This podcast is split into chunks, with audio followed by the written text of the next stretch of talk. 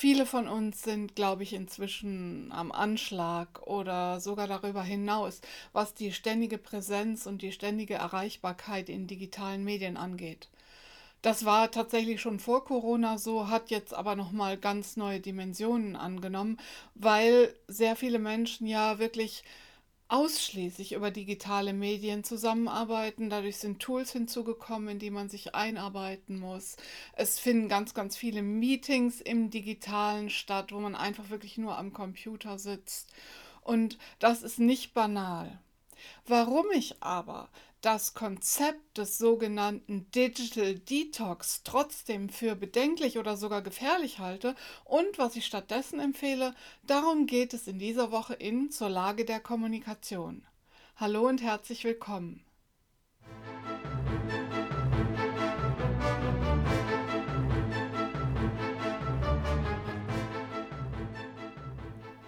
Ich heiße Kerstin Hoffmann, ich bin Kommunikations- und Strategieberaterin und einmal in der Woche nehme ich mir ein Thema aus der Unternehmenskommunikation und aus der digitalen Welt vor. Ja, und was ich im Moment in Projekten sehr häufig höre, ist die Frage, immer dann, wenn es um Social Media geht, wenn es auch um das Produzieren von Inhalten geht, aber auch wenn es um das Netzwerken, um das Kommentieren, um das Kuratieren von Inhalten geht, wie soll ich das denn alles schaffen? Zu allem noch dazu. Ich bemerke auch, dass viele Menschen einfach jetzt wirklich digital müde sind. Und auch die, die eigentlich schon vorher viel zu viel nach ihrer eigenen Wahrnehmung im digitalen unterwegs waren, mussten jetzt nochmal eine Schippe drauflegen. Und dann kommt eben oft die Empfehlung, mach doch mal Digital Detox. Und diesen Begriff, dieses Konzept des Digital Detox, des digitalen Entgiftens, halte ich für höchlichst problematisch und schädlich. Wenn ich jetzt Digital Detox mache, in welcher wie auch immer kurzen Zeit mir dafür zur Verfügung steht, dann sage ich ja damit zugleich, dass womit ich einen größten Teil meines Arbeitslebens und vielleicht auch noch meines Privatlebens ver verbringe, ist giftig. Das heißt, ich schade mir eigentlich die ganze Zeit damit. Und dieses Konzept finde ich gefährlich, weil ich finde, wenn wir schon digital so viel unterwegs sein müssen oder auch wollen und wenn es uns auch nützt, dann geht es darum, Strategien zu entwickeln, damit umzugehen es geht wirklich darum, ganz gezielt Pausen einzulegen. Und es geht auch seitens der Unternehmen, die ihre Mitarbeitenden digital herausfordern oder einspannen oder beanspruchen, darum, Strategien zu entwickeln, diese Mitarbeitenden zu entlasten. Ganz, ganz wichtig. Aber meines Erachtens geht es nicht darum, das Digitale per se als giftig zu bezeichnen, denn das, wie gesagt, mache ich, wenn ich von Digital Detox spreche. Und das gibt auch ganz falsche Signale an diejenigen, die bisher noch nicht so digital affin waren und jetzt sich einarbeiten müssen oder eben auch wollen. Denn denen sage ich, ja, du musst dich leider einarbeiten, aber eigentlich ist das, was du da machst, die ganze Zeit giftig und deswegen musst du zwischendurch durch Entgiften. Deswegen verwende ich den Begriff Digital Detox eigentlich überhaupt nicht, außer jetzt hier in diesem Video. Aber ich mache ganz bewusst Pausen. Und ich plane meine Zeit und das ist auch das, was ich meinen Kunden, meinen Coaches empfehle. Sich nämlich bestimmte Zeiten einzuplanen. Oft schleicht sich auch sowas ein, wenn man beispielsweise als Personenmarke in sozialen Netzwerken unterwegs ist, in der Freizeit immer wieder hineinzuschauen, spät abends auch noch, spät abends Nachrichten zu beantworten, am Wochenende nie eine Pause zu machen. Und das ist meiner Erfahrung nach und auch der Erfahrung nach vieler, mit denen ich gesprochen habe, eigentlich das, was so mit der Zeit die Nerven zermürbt. Aber dann sind natürlich auch neue Angebote, die einfach sehr, sehr spannend sind, wie beispielsweise jetzt die App Clubhouse. Ich habe im vorigen Video schon kurz darüber gesprochen, auf der man sich in Gesprächen, in Räumen austauschen kann. Natürlich ist es verführerisch. Natürlich ist es verführerisch, in ein soziales Netzwerk zu gehen, da durchzuscrollen, sich Dinge anzugucken und ruckzuck sind ein paar Stunden vergangen, die man eigentlich anders verbringen wollte oder in denen man vielleicht Sport machen wollte. Das heißt, gerade in diesen Zeiten, in denen wir digital sehr beansprucht sind, kann und sollte man sich regelrechte Stundenpläne machen. Manchen hilft es beispielsweise, sich Sport in den Kalender einzutragen. Oder Bewegung muss ja nicht immer richtig Sport sein, aber spazieren gehen. Das ist aber individuell ganz unterschiedlich. Das kann einem niemand vorschreiben. Klar muss aber auch sein, dass es Unterschiede gibt. Also das Digitale ist ja nicht immer etwas, was nur beansprucht, was immer Aufmerksamkeit bindet. Das kann das Leben ja auch grandios vereinfachen. Beispielsweise mit den richtigen Tools, die Arbeit effizienter machen. Oder mit der Smartwatch, mit der ich meine Läufe aufzeichne, wenn ich über Land laufe und übrigens die auch ein vollwertiges Telefon ist, sodass ich nicht diesen schweren Klotz in der Tasche haben muss, wenn ich über Land laufe, sondern ich weiß, ich habe im Notfall immer ein Telefon dabei.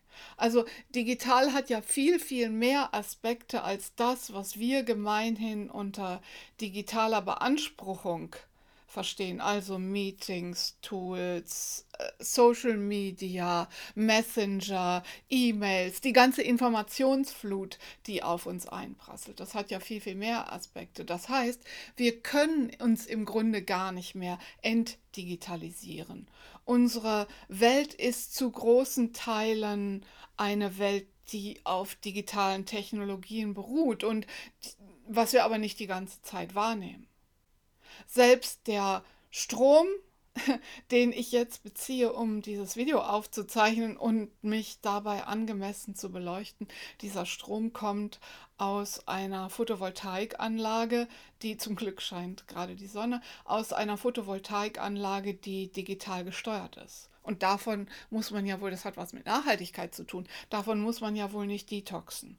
Und deswegen auch rate ich dazu, ähm, da sehr genau zu unterscheiden.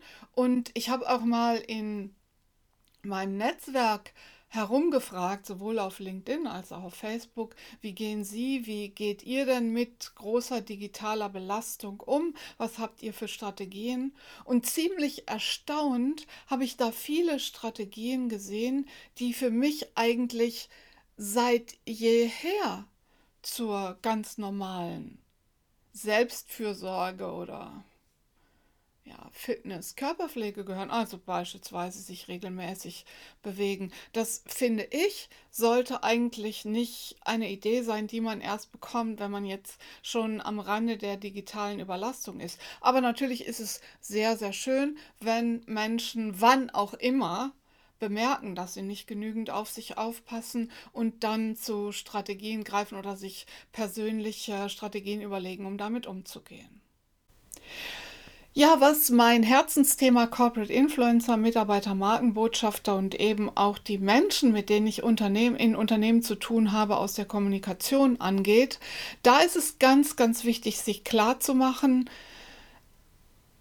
digitale Marketingzeit ist Arbeitszeit und gehört zum professionellen Budget. Das gilt für Einzelselbstständige genau, das, genauso. Das heißt, es geht darum, diese Zeit zu budgetieren und sich einzuteilen. Natürlich kann einen mal die Spielfreude mitreißen und man kann sich mal von einem Netzwerk reinziehen lassen, aber es ergibt sehr, sehr viel Sinn, einfach sich Zeit zu budgetieren, beispielsweise zu sagen, so und so viele Minuten oder Stunden am Tag verbringe ich da und damit und auch zu überlegen, ist denn dieses Meeting wirklich sinnvoll oder kann ich das durch was anderes ersetzen? Ich weiß, weiß, beispielsweise von vielen Menschen, die Telefongespräche beim Gehen, beim Spazierengehen führen. Das heißt, die haben das Handy in der Tasche und Kopfhörer drin und unterhalten sich dabei. Für mich ist das zum Beispiel gar nichts. Ich trenne das lieber. Ich spreche lieber kürzer und konzentriert und gehe dann raus und habe überhaupt gar keine Reize. Ich höre auch nicht beim Laufen oder beim Spazierengehen Musik oder Hörspiele, sondern ich laufe dann einfach nur. Aber das, das ist halt mein persönliches Ding. Da kann man niemandem raten. Man kann aber natürlich Menschen dabei helfen, ihre für sie passende Strategie zu, äh, zu finden. Und man kann auch, man braucht dazu nicht unbedingt einen Coach, man kann das auch im Sparring, man kann sich beispielsweise einen Buddy suchen, also einen Sparringspartner, mit dem oder mit der man das gemeinsam erarbeitet und vielleicht sich auch einmal in der Woche trifft und überlegt, wie gut ist das denn in dieser Woche gelungen. Ich habe zu diesen Themen einmal persönliche Strategien gegen die digitale Überlastung schon vor einiger Zeit, schon vor Corona, im Upload-Magazin einen Beitrag geschrieben, den verlinke ich Ihnen in den Show Notes zu dieser Folge. Und ganz neu im PR-Doktor habe ich einen Ratgeber geschrieben, was Unternehmen tun können, welche Strategien Unternehmen oder Menschen in Unternehmen entwickeln können, um die Mitarbeitenden vor dem digitalen Überdruss zu schützen. Ja, lange Rede, kurzer Sinn.